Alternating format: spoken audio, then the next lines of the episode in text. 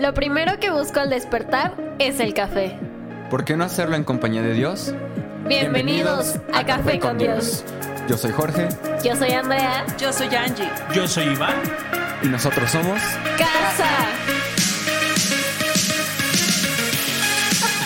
¡Hey! Buenos días, bienvenido a este tu espacio Tu podcast favorito. favorito, El único, inigualable. inigualable.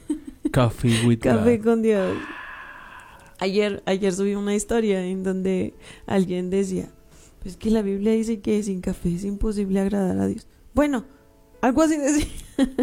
Bueno, algo así, Algo no me acuerdo muy bien, pero algo así decía. Así que te damos las gracias por acompañarnos una vez más. Mi nombre es Iván, Y yo soy Angélica. pastores de casa en Toluca, y nos bendice inmensamente que escuches este podcast. Esto nos anima a seguir haciendo cosas. Hoy vienen muchas sorpresas. Estamos grabando el 17 de noviembre a las 6.20 de la mañana. Así que te damos las gracias. El día de hoy van a salir dos episodios increíbles, una entrevista y un antes de dormir asombroso. Así que estamos muy emocionados eh, por comenzar y vamos a continuar. El, el día de ayer decíamos gracias, gracias por, por el apoyo, gracias por sostenernos y la palabra decía a todos los que te ayuden. Yo les haré exitosos. Me encanta. Sí, qué preciosa palabra. Pues vamos a, a continuar. Queremos agradecerles a todos los que son parte de, en, en Facebook y en Spotify. De verdad, gracias por ayudarnos, gracias por ayudarnos a compartir. Y si en tu corazón está, bueno, ¿cómo les ayudo? ¿Qué más puedo hacer? Puedes eh, postearlo quizá en tus redes sociales, puedes ponerlo en tus historias, puedes mandárselo a esa persona que necesita escuchar que es amada, quizás a esa persona que quizás está teniendo pensamientos eh, intrusivos, pensamientos que le generan angustia, dolor, eso ayuda. Amén. ¿Qué es un pensamiento intrusivo? El pensamiento intrusivo es aquel que, que, que viene sin que tú lo busques y que produce en ti temor, angustia, ansiedad, como ejemplo el que va a pasar mañana, ¿no? En la pandemia fue constantemente me voy a morir, me voy a morir, me voy a morir, me voy a contagiar y me voy a morir. y nos empezamos a preocupar por cosas que no están pasando aún. Esos son los pensamientos intrusivos. wow. Wow.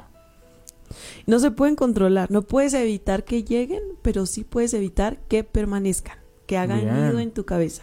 Bien. Amén. Amén, amén. Así que acompáñanos a tu Biblia. Vamos a continuar leyendo Primera de Reyes, capítulo 8, versículo 59. Y dice, y que esta oración que hice en la presencia del Señor esté delante de Él continuamente de día y de noche, para que el Señor nuestro Dios haga justicia conmigo y con su pueblo Israel, según las necesidades de cada día. Entonces, gente de todo el mundo sabrá que el Señor es el único Dios y que no hay otro. Que ustedes sean totalmente fieles al Señor nuestro Dios, que siempre obedezcan sus secretos y mandatos tal como lo está tal como lo están haciendo hoy. Luego el rey y todo Israel, aquí me voy a detener un poquito. Cuán importante es la obediencia a Dios. Wow. ¿no? El Salomón nos dice que el Señor ponga en nuestro corazón el deseo de hacer, de cumplir su voluntad. Pero ¿quién lo pone? El Señor. Entonces, a veces caemos en este tema de, ayer lo platicábamos, ¿no? De que nosotros queremos decirle a las personas, cambiar a las personas o, o buscar la raíz del problema y queremos como, no, yo, yo, yo, yo, y no se trata de ti. Hoy escuché algo súper bonito. Es como el Señor te hace una cirugía de corazón, literal. Wow. Dice que cambia nuestro corazón de piedra y nos pone uno de carne, uno sensible. Y, y sabes que cuando vienes a Cristo te vuelves compasivo, misericordioso con otras personas. ¿Por qué? Porque es el corazón de Cristo en ti.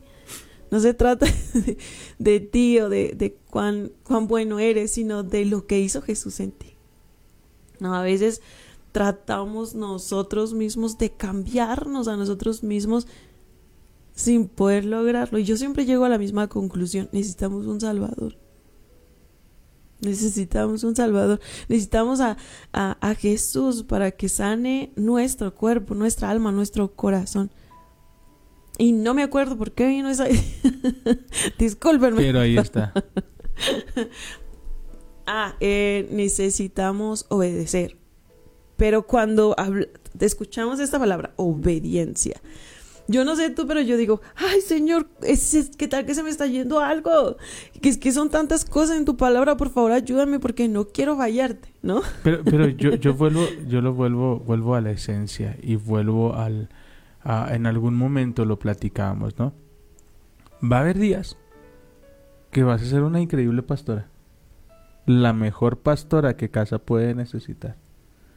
Va a haber días que vas a ser una mamá increíble, pero una mala esposa. Mm, pero va a haber días que vas a ser una mala, una buena esposa, pero mala madre. Y va a haber días que vas a hacer todo y alguien te dice, eres mala hija, ¿sabes? Pero hay días donde vas a ser una increíble hija. Mala madre, mala mal, mal pastora y Mala esposa. mala esposa, nos vas a ver aquí abandonados, pero vas a ser una buena hija. Y está bien. Descansa. Está bien. No tenemos que hacer todo, todo el tiempo bien. Tenemos que concentrarnos y disfrutar la temporada y, y, y entender, tengo que darme un poquito de compasión, tengo que darme un poquito Sí. de gracia, no, no, no puedo presionarme y, y disfrutar. Si, si hoy voy a ser el mejor papá, voy a ser el mejor papá del mundo. Ya lo otro lo restuti- restituiré. Pero me voy a enfocar porque a veces estamos viviendo el momento, ay, es que ahorita estuviera y ay, no disfruta, está ahí, vive el momento, abraza el momento, alégrate en ese momento y Dios te va a sorprender. Así que no importa la temporada que estés viviendo, abrázala y abrázala con alegría, porque Dios te va a sorprender en cada momento. Sí, amén. Antes de que se me vaya la idea, eh, cuando decimos, escuchamos esto de parte de Dios, obedece sus estatutos, sus leyes, ordenanzas. No se oye tanto. es como si yo me pusiera eh, a revisar todas las leyes que existen en México o en el mundo para no fallar en ninguna. Es Wow. como, ¡guau! No, Señor, no quiero fallarte nunca. Pero el Señor hizo algo precioso, maravilloso. Y si te estás preguntando, Señor, yo en mi corazón quiero ser obediente. Yo creo que todos, todos queremos eso en nuestro corazón cuando venimos a Cristo. Y quiero leerte algo con lo que amaneció y está como dando vueltas a la cabeza. Está en Mateo 22, 37. Bueno, voy a empezar desde el 34. Dice, en, en cuanto a los fariseos, ¿quiénes eran los fariseos? los religiosos. Los expertos en la ley, los religiosos, con los que Jesús se enojaba porque ponían cargas en las personas que, que ni ellos, cargaban, claro. Dice, en cuanto los fariseos oyeron que había... En cuanto los fariseos oyeron que había silenciado a los seduceos con esa respuesta, se juntaron para interrogarlo nuevamente. Uno de ellos, experto en la ley religiosa, intentó tentarle, tenderle una trampa con la siguiente pregunta, Maestro, ¿cuál es el mandamiento más importante de la ley de Moisés? Jesús contestó, amarás al Señor tu Dios con todo tu corazón, con toda tu alma, con toda tu mente. Este es el primer mandamiento y el más importante. Hay un segundo mandamiento que es igualmente importante. Amarás a tu prójimo como a ti mismo. Toda la ley y las exigencias de los profetas se basan en estos dos mandamientos. Jesús es maravilloso. Nos dio la Lo correa. encerró todo en dos mandamientos súper importantes. Y, ¿saben? Aquí yo quiero resaltar algo que puse como un, un apunte, una nota al margen del texto. Puse, no puedes amar a Dios y odiar su creación. El Señor nos mandó a amar. Sin importar lo que las personas estén pasando, sin importar cuáles sean sus errores, nuestros errores, nos mandaron a amar. Y como recibimos esa gracia, esa misericordia de parte de Dios, debemos extenderla. Así que si te has preguntado o si de repente sientes como yo, no, ay Señor, son demasiados. no quiero fallarte ninguno. Puedes, puedes ir a Mateo, al libro de Mateo, y, y, y ver cómo Jesús lo hace más fácil. Ama. El amor es el único camino. Jesús es el único camino. Y descansar en esa palabra. Descansar en que Él es el único camino. En que Él toma control de todo y que Él nos dio un acordeón. ¿Quieres saber tal con esta fórmula? Cumples todo. Apre- ¿Te acuerdas en, en matemáticas que los profesores nos decían? Usted aprendas esta fórmula. Si usted se aprende esta fórmula, todos los problemas están solucionados. Yo te digo esta mañana, usted aprendas esta fórmula. Si usted se aprende esta fórmula, todo será mucho más ligero y fácil. Y no es una onda humanista. Jesús lo dijo. Pero cuando tú te das cuenta que cuando te amas a ti, amas al que mora dentro de ti, que es el Espíritu Santo, todo cambia. Escúchame, todo cambia. Tú eres amado, tú eres bendecido, tú eres perdonado. Ahora ama, bendice y perdona a otros. Fuiste restaurado, restaura a otros. Fuiste levantado, levanta a otros. Eso es Jesús.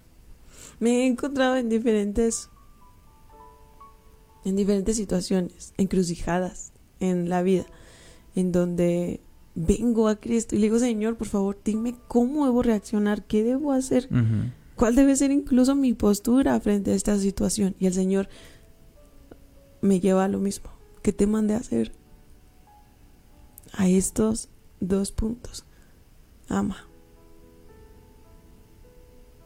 Ama. A pesar de todo. Ama como si nunca te hubieran lastimado, ¿te acuerdas? Wow. Ama como si fuera el primer día.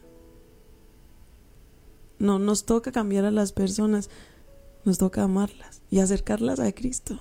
Él es el único que sana. Él es el que tiene el poder para sanarlos. Amén. Amén. Vamos. Amén. Ese mismo día el rey consagró la parte central del atrio que está delante del templo del Señor. Allí presentó las ofrendas quemadas, las ofrendas de, las ofrendas de grano y la grasa de las ofrendas de paz. Porque el altar de bronce que está en la presencia del Señor era demasiado pequeño para tantas ofrendas quemadas, ofrendas de grano y de grasa que le ofrecían la que eran ofrendas de paz. Entonces, Salomón y todo Israel celebraron el festival de las enramadas en presencia de nuestro Señor Jesús, de nuestro Señor Dios.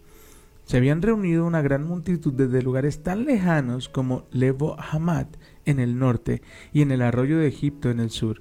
La celebración continuó 14 días, un total de 7 días para la dedicación del altar y 7 días para el festival de las enramadas. Una vez terminado el festival, Salomón despidió al pueblo. Ellos bendijeron al rey y regresaron a sus casas llenos de alegría y muy contentos porque el Señor había sido bueno con su siervo y con el pueblo.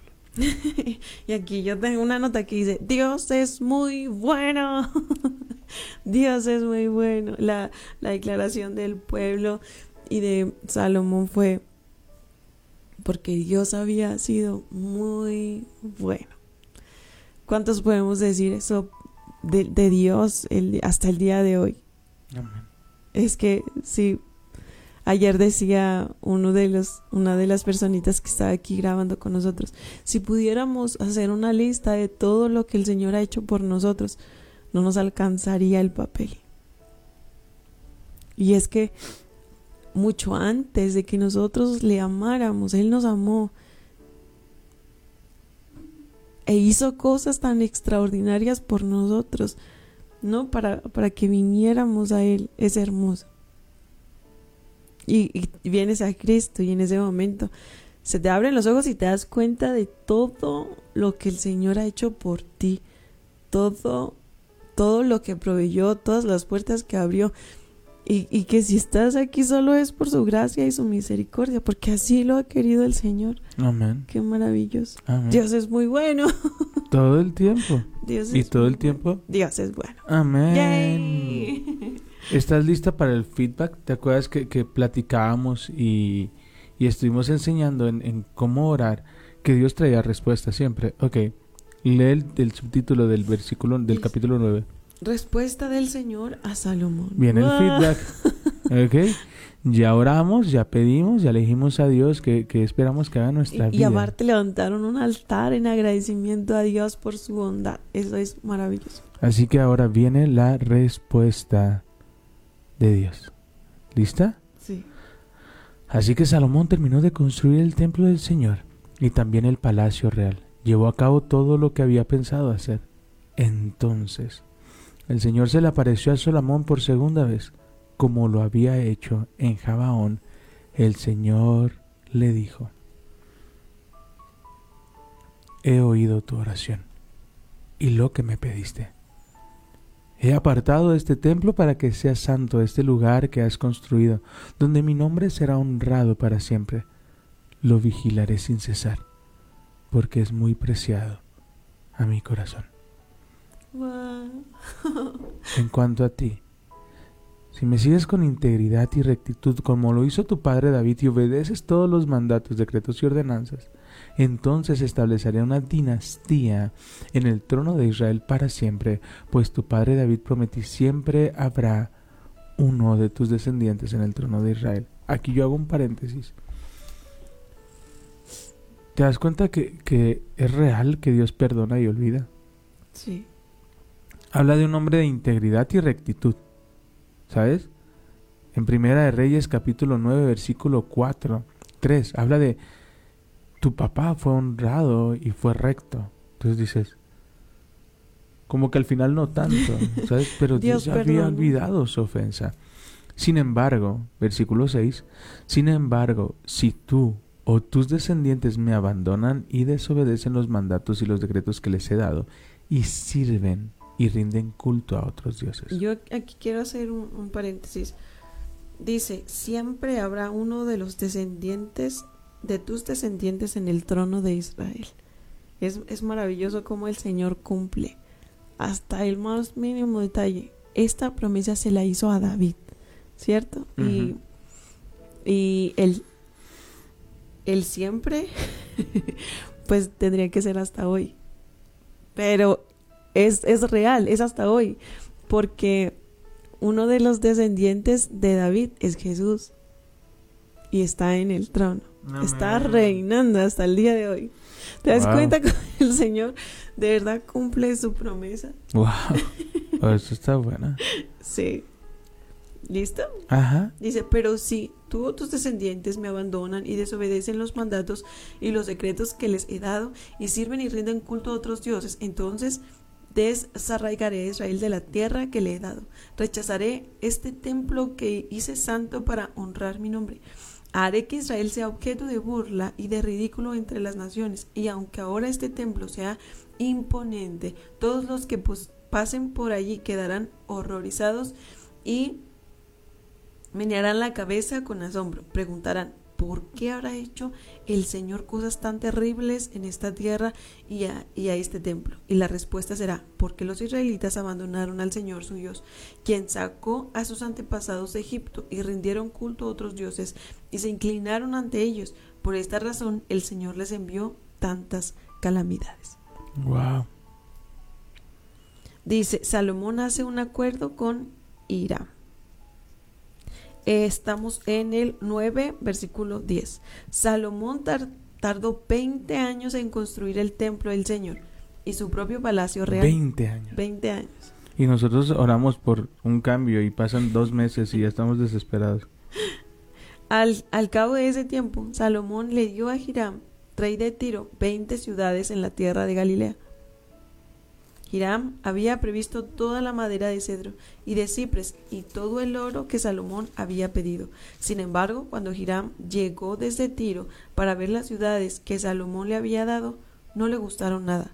¿Qué clase de ciudades son estas, hermano? le preguntó. Por eso Hiram llamó a esa región Kabul, que significa sin ningún valor. Y así se conoce hasta el día de hoy. Sin embargo, Hiram le pagó a Salomón cuatro mil kilos de oro. ¿Quieres agregar algo? ¿No? ¿No? ¿Eso? Dice, este es el relato del trabajo forzado que el rey Salomón impuso para la construcción del templo del Señor, el palacio real, los terreplanes, dice, Terreplenes. la muralla de Jerusalén y las ciudades de Gazor, Megiddo y Geser. El faraón, rey de Egipto, había atacado y conquistado Geser, mató a la población cananea e incendió la ciudad. Luego se la dio a su hija como regalo de bodas cuando ella se casó con Salomón. Así que Salomón construyó la ciudad de Geser. También fortificó las ciudades de Bet, Jorom, de abajo, Palat y Tamar, en el desierto que está dentro de su tierra. Construyó ciudades como centros de almacenamiento, así como ciudades para sus carros de guerra y sus caballos. Construyó todo lo que quiso en Jerusalén, en el Líbano y por todo su reino. Construyó todo lo que quiso, dice. Wow. La palabra dice que cuando ponemos en manos de Dios nuestras vidas y nuestros proyectos, todo lo que hagamos va a prosperar. Y eso es maravilloso. Todo lo que estaba haciendo Salomón era prosperado por el Señor porque Dios estaba con Salomón. Amén. Sí, en el 20. Ujú. En esa tierra todavía había habitantes que no eran israelitas, entre los cuales se encontraban amorreos, hititas, fereceos, jebeos y jebuseos. Todos ellos eran descendientes de las naciones que el pueblo de Israel no había destruido por completo. Entonces, Salomón los obligó a servir como esclavos y hasta el día de hoy son trabajadores forzados. Pero Salomón no obligó a ningún israelita para el trabajo forzado, sino que les puso a su servicio como soldados, funcionarios de gobierno y oficiales, tu peor momento, el mejor momento, y capitanes en su ejército y comandantes conductores y sus carros de guerra. Salomón designó a 550 de ellos para que supervisaran a los trabajadores de sus diversos proyectos. Salomón trasladó a su esposa, la hija del faraón de la ciudad de David, al palacio nuevo que había edificado, luego construyó los terraplenes. Tres veces al año, Salomón presentaba ofrendas quemadas y ofrendas de paz sobre el altar que había construido para el Señor.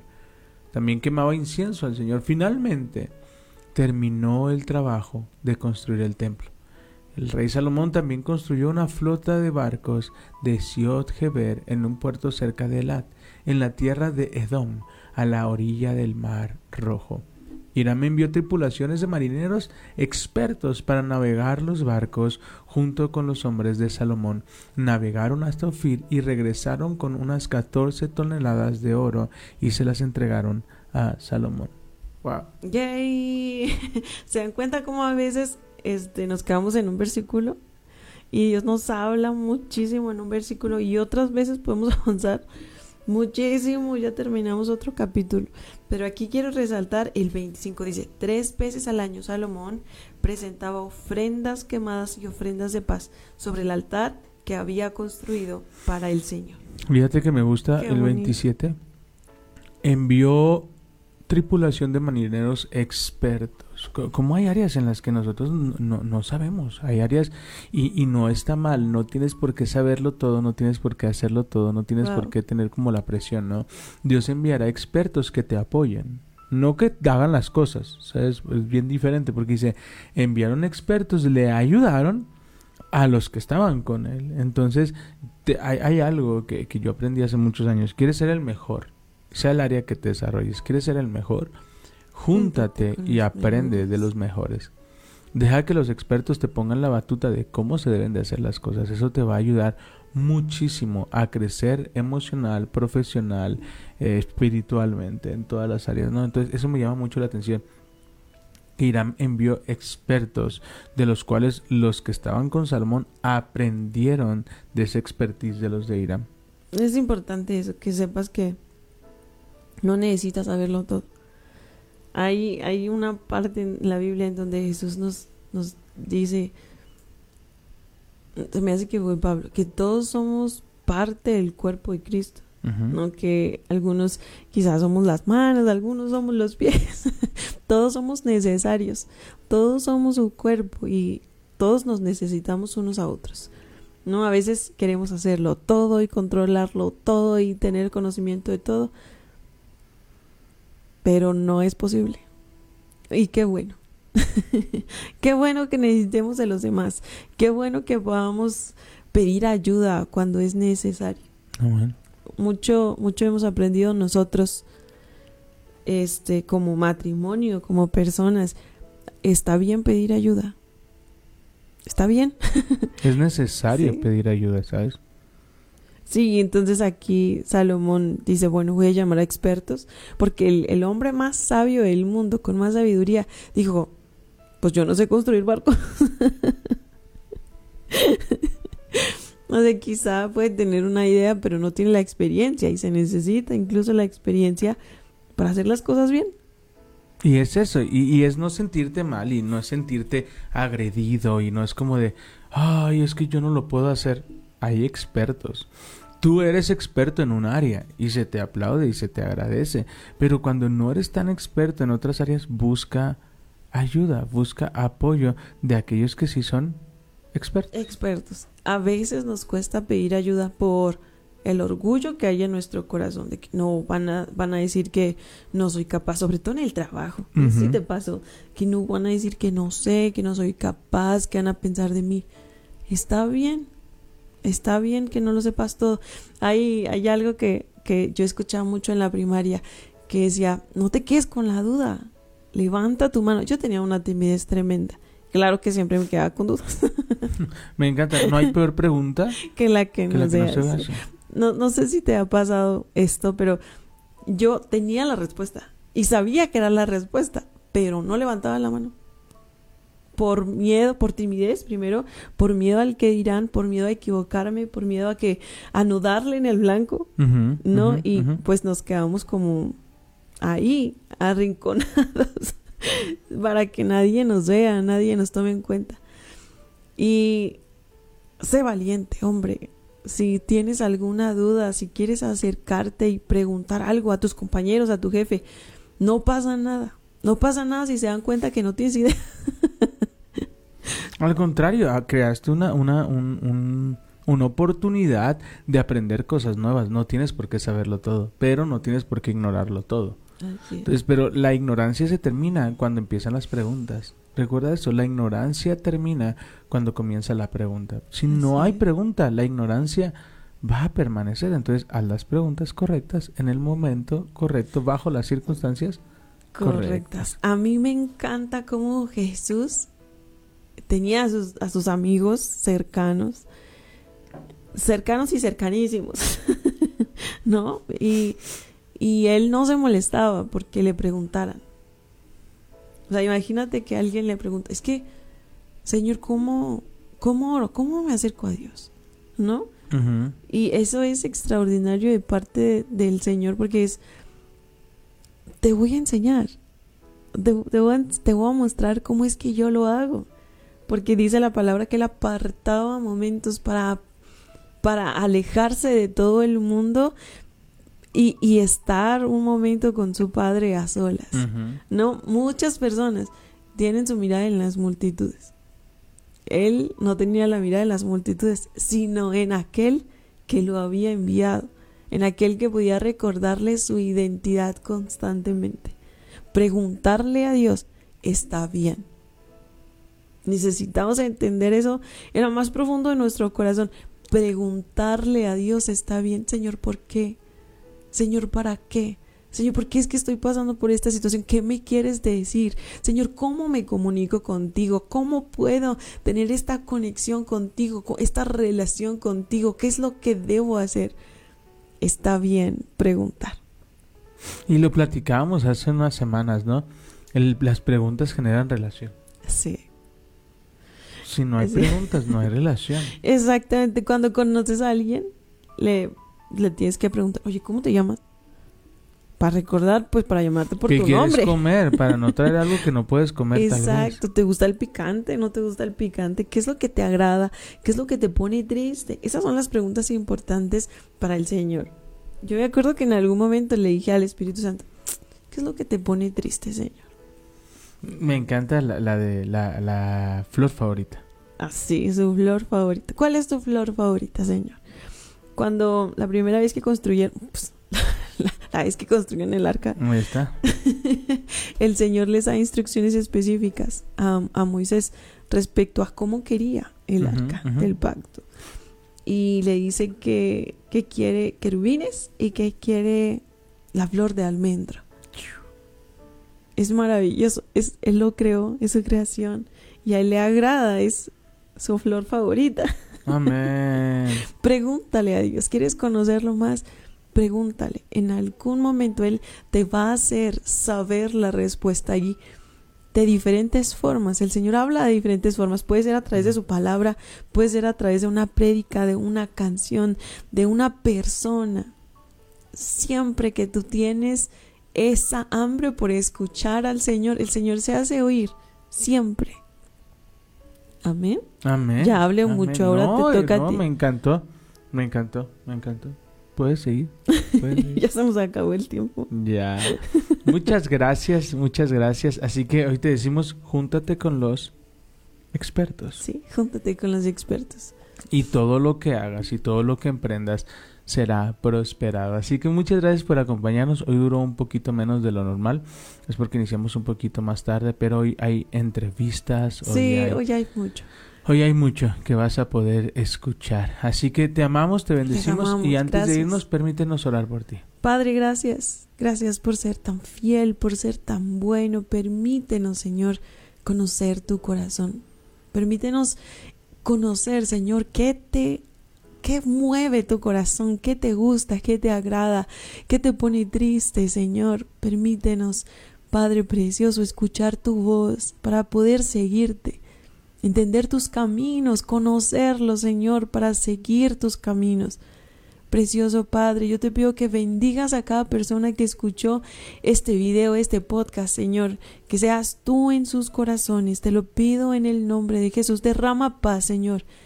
Derrama paz que sobrepasa entendimiento sobre cada persona que está pasando por una situación difícil, por los que están enfrentando la depresión, ansiedad, Señor, porque por aquellos que están viendo al gigante levantarse nuevamente. Te pido, mi Señor, recuérdales que no están solos y que eres tú, Señor, el que pelea sus batallas todos los días. Dales victoria, precioso Jesús. En tu nombre oramos, precioso Señor. Amén y amén. Padre, gracias por tu hermosa presencia, gracias por lo que estás haciendo y seguirás haciendo en nuestras vidas. Hoy pongo en tus manos a cada persona que nos está escuchando. Sé tú llevándolo y relacionándolos con las personas correctas para que ellos puedan ver el cumplimiento de su propósito en esta, en esta vida. Padre, los bendecimos en el nombre de Jesús. Amén. Amén y amén. Muchas gracias por acompañarnos. Te enviamos un fuerte Gracias. abrazo y te decimos Adiós. adiós.